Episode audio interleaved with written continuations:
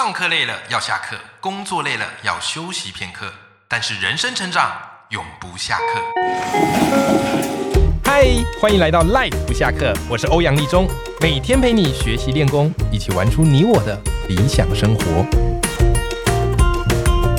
Hello，各位听众朋友，大家好，我是王立忠，欢迎收听 Live 不下课，每天一集不下课，别人休息你上进，累积你的复利成长。今天我们的斜杠透视课邀请到的是洪培云心理师，那么他的最新的书叫做《心理防卫》，这本书是每个人都一定要去阅读的书籍，因为很多时候我们可能以为自己够了解自己，但人总会在遇到困难的时候会想要逃避，因此用各式各样心理防卫转移合理化的方式，到最后逃避了，却也伤害了别人。伤害了自己，所以我们今天要好好的来聊心理防卫这个主题。裴云，Hello，欧阳立中老师好，各位听众朋友大家好。裴云，我好奇，你当初为什么会想到要写心理防卫这样的一个主题的书呢？其实实不相瞒，我的四本书都是出版社想到，哎，有一个很重要的一个社会的一个议题跟现象哈，然后他们找我写什么，我好像 就真的都能写什么哦。你有发现我们其实没有蕊过的？因为裴云的答案永远会跳脱出我的认知。我本来以为他要跟他讲说，哎，其实我长久以来就关注这样的一个议题。哎，这也是我一本初衷，就是要真诚呢。因为我觉得讲一些很官腔的话，大家听到。都会腻，然后另外就是说，我觉得真不真诚是感觉得出来，这就是我们听众想要听的。但是我要讲，就是说，其实心理防卫，我我好像没有在别的地方特别讲过。对，心理防卫它最初的原型叫做口是心非。嗯，就是为什么你心中的感受，你真正想要讲出来的话啊，你讲出来的话，为什么跟你心中真正所想是不一样的？那中间让你不一样的那一道墙，那个转变、转化的机制到底是什么？就是心理防卫吗？对，而且我要讲，就是说，所有的很多的人，你说婚姻关系、亲子的关系，或者是说很多人生、人生跟人有关的议题，嗯，我觉得常常就是被心理。防卫阻挡掉，或者是说走偏的方向，嗯，然后活成了一个一生遗憾的结局。比如说，其实我的这本书哦，书名叫《心理防卫》，可是副标叫什么？跟成瘾有关。嗯，那其实我在很多节目反复的提到，虽然说都说我都觉得说我自己很像是一个老人家的感觉，就是说。我一直很想要让大家去看到台湾社会有一个很重要的一个问题，叫做酒瘾。嗯，因为有很多的家庭其实不愿意去看见，或者是说让别人去看到，就是说家里有一个酗酒的人。嗯，那酗酒难道是因为很开心所以酗酒吗？然后后来酒瘾一定不是。对，十之八九就是什么工作上的挫折，嗯嗯，失业，嗯嗯，或者是说哎亲密关系有什么问题？对。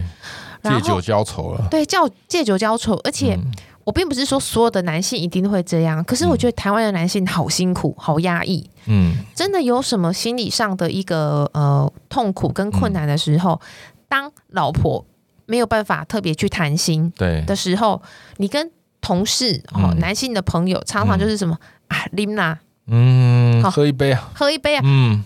哪有什么兄弟说来，我们来聊聊最近生活的好，让你觉得困扰的事啦。那么男生聊这个，嘿呀，底下那三八啦，哈，底下那阿莱琳娜哈，你会发现很多男性的那个呃那个痛苦是无处可诉的。是是。那如果他走到后面跑去什么温柔乡，那就是请参考我的第三本书啦。跑去发展出红粉知己的好的那个越界的，那那个就是另外一个主题哦。没错。可是我要讲就是说。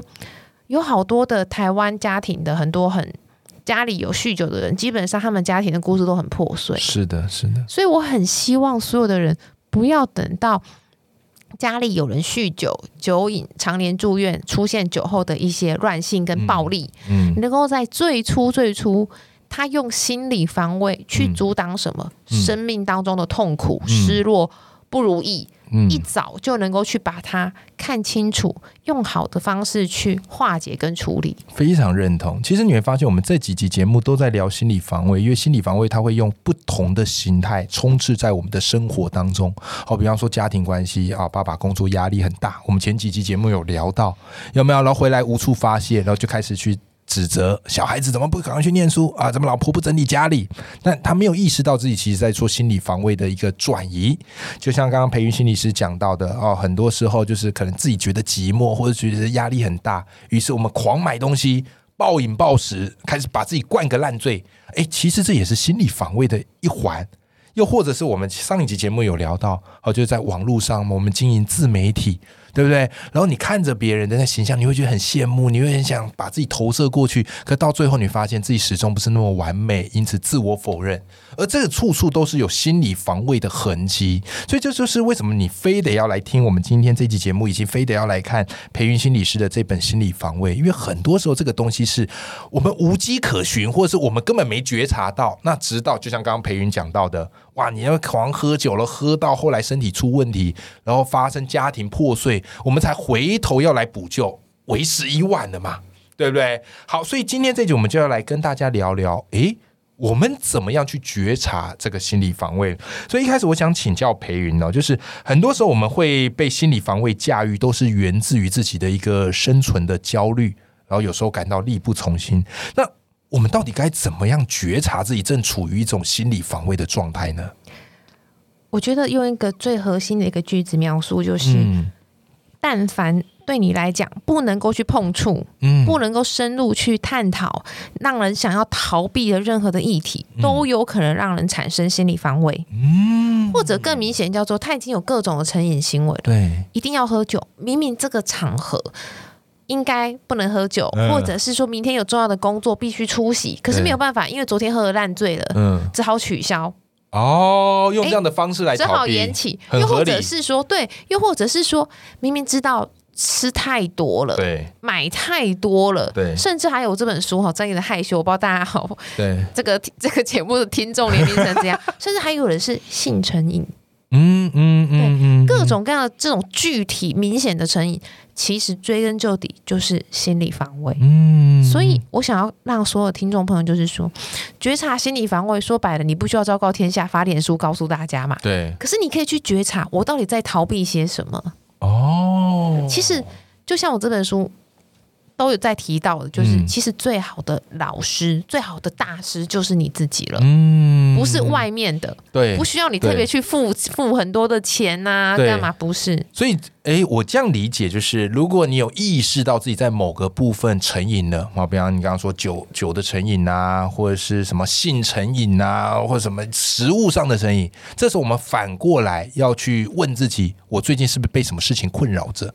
那当我觉察到了这个事情，它才会有一个转环的余地。对，OK。所以当我们觉察到自己的心理防卫，那接下来我们该怎么去摆脱这个心理防卫？因为我们都已经成瘾了，我们可以怎么做呢？好，当然，当然理想上我跟理论上，希望大家不要等到真的已经成瘾了。嗯，可以说我开始透过类似成瘾的事情，在抒发情绪，在逃避问题。这个阶段是相对好介入的阶段，就是我我有开始想要。暴饮暴食，或者是我有暴饮暴食过几次，类似这样子。我开始有在喝酒，哦，常常会喝到烂醉，不是说已经成瘾了好几年，哦，这当然相对比较不容易。所以，当你已经开始有心理防卫的，也有一些蛛丝马迹的时候，怎么去帮助自己？我希望各位听众朋友，每一天至少保留十到三十分钟吧。我觉得独处。独处就是跟自己的内心对话。对，所有的大师，各位，我说的不是，我说的还不是一般人哦，是所有大家认识的大师。对，反复都在提及同一件事情：独处。你一定要能够独处，把你的一些时间留给你的内心，对，去探索你的内心世界。探索什么？我现在真的是过一个我真心想要的人生吗？嗯，我现在的感觉真的。自在吗？嗯，觉得平静吗？觉得安稳吗？觉得快乐吗？还是相反的？我每天都好焦躁哦，嗯，我每天都压力好大哦，对，我每天都好痛苦哦，甚至不只是我的个案哦，甚至其实我从一些亲友的对话，我就可以听到一些蛛丝马迹，叫说啊，要是能够发生个什么意外就好了，哦，人生就不用这么累了。对，所以其实我觉得，只要你愿意。留时间给自己哦，嗯，别忘了你自己是最珍贵的哈，你最珍贵哈，嗯，你就可以去想到说，对呀，我现在这样子每天就这样子忙忙忙，我常常说哪三种三个忙哈，一个是忙碌的忙，对，一个是茫茫然的忙，茫然的忙。那一另外一个是什么？眼睛忙的忙哦，看不到了。对，忙忙到后来就是我什么都看不见，我看不见自己，我看不见别人。对，好，你一定要保留时间给自己，才能够摆脱那三个忙。对，摆脱那三个忙，然后去照见说啊，原来我都透过心理防卫去阻挡很多。我真正该去面对的事情，对，没错。好，那你觉得很困难的事情怎么办？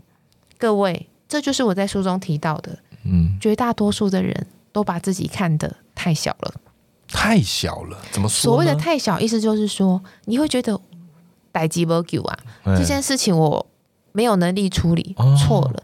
你去仔细听欧阳立中老师 podcast 每一集的来宾，好，你去听。你喜欢的任何节目的一些有名来宾，你会发现每个人都不是天生神人嘞，对，都是一路走来不断的去挖掘嗯自己的潜能。这个叶佩来的猝不及防，突然转进我，我喜欢这一招。哎，不过真的是这样，就是我其实很喜欢访问来宾都是有故事的人，我不喜欢访问那种一帆风顺，那没什么好访问。所以我觉得我都会吸引到一些，哎，同样在自己生命认知这个热忱当中是有一些转换，而且是勇于脱离自己的舒适圈的。对，就是说你会发现，当你觉得你自己没有能力处理什么事情，嗯，你相信我，所有很多走过来的人，他在最初也觉得。我丢啊！我的人生完蛋了，我怎么可能办得到？我怎么可能有办法去处理这些问题呢？嗯，但他们不都这样走过来了？是的，你也可以。所以你所有的人遇到困境都是什么？把自己的能力想的太小了，因为我们都是用过去跟现在的眼光去设想我们的未来。没错，没错。那你去想。你总不会跟你孩子说，你现在也只会讲中文，你以后学什么语言不行吗？不会啊，不会这样讲。对啊，那所以其实我们看我们自己也是一样。对对，只要我们开始去学习，或者是我们相信自己还有很多的潜力，你还没有认识到，你还没有发挥，基本上你一定都可以走过好所你眼前的困境。对，你把自己想的太小了哈。那另外就是说，你总会有一些。你很相信的亲友吧？对，那你可以去哎跟他们聊一聊，去听听他们的意见。那就像我常说的哈，就是基本上你的身边一定有一种叫做“请鬼拿药单”嘛哈。对，那你你不要问到这样的人好吗？哈，你问到一些你觉得嗯，他们平常就散发出生命智慧的那些亲友。对，好，你可以问问他们说怎么办？我最近有财务上的状况。嗯，好，哎，你可以找一些过得很不错的。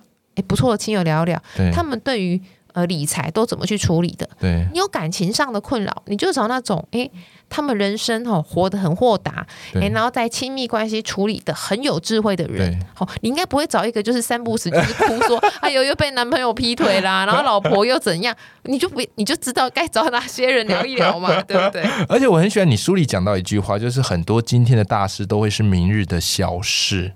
就是承接刚刚你说，很多时候我们把自己看太小，所以不管你是把自己放到一个长久时间或是长久空间来看，很多事情到后来都一定有解放，除非你现在就是陷溺在自己的心理防卫之中，不愿意去踏出来。我我我平常很喜欢听呃，比如说像是 podcast 或者是从 YouTube 找我自己有兴趣的演讲影片哦。嗯，各位真的你不要把自己想的。特别的衰，嗯，因为我就听，我就说我常听很多的节目，我发现这世界上比我衰的人太多太多了，而且程度衰的程度可能是好几倍。对对对对，所以我常常就是说，我不是说你眼前的困难不是困难，不是这个意思，而是说如果别人的困难。比我自己的还要多，那别人是怎么走过来的？对，没错。我很喜欢去参考前人走过的路，然后去拼凑出一个适合我自己走出来的路，但绝对不是。待在原地哭哦，这句话好棒哦！哎，我发现你很会做每一集的金句，我每次都在苦恼说每一集来宾我该写什么文案呢？可是我觉得访问你完全没有这个困难，就访问你完说啊好，这一集文案 OK，就用培云这一句好了。OK，所以其实有时候啊，哎，有一句俗话说嘛，比上不足，比下有余嘛。对吧？当你觉得你全世界最可怜的，那吸引力法则真的所有的随时都会找上你。当你看看旁边的人，发现哎，他其实比我还衰。或许啦，我们会感受到好一点。那么今天这期节目非常谢谢裴云来跟我们分享那么多心理防卫的一些方式，好，以及应对的姿态，好，觉察自己的心理防卫，以及有效的去对应它。那当然，其实还有很多的细节我们来不及讲。为什么？因为《心理防卫》这本书太丰富了，他讲了十五种最常见的心理防卫，而且更贴贴心的是什么？裴云怕你。看完这本书太感动，以至于不小心忘记了，所以他后面还有一个很贴心的十五种心理防卫的懒人包整理。所以这本书我真的强力推荐给大家。好，今天非常谢谢培云，谢谢欧阳立中老师，谢谢大家。好，那么我要跟听众朋友说拜拜喽，拜拜。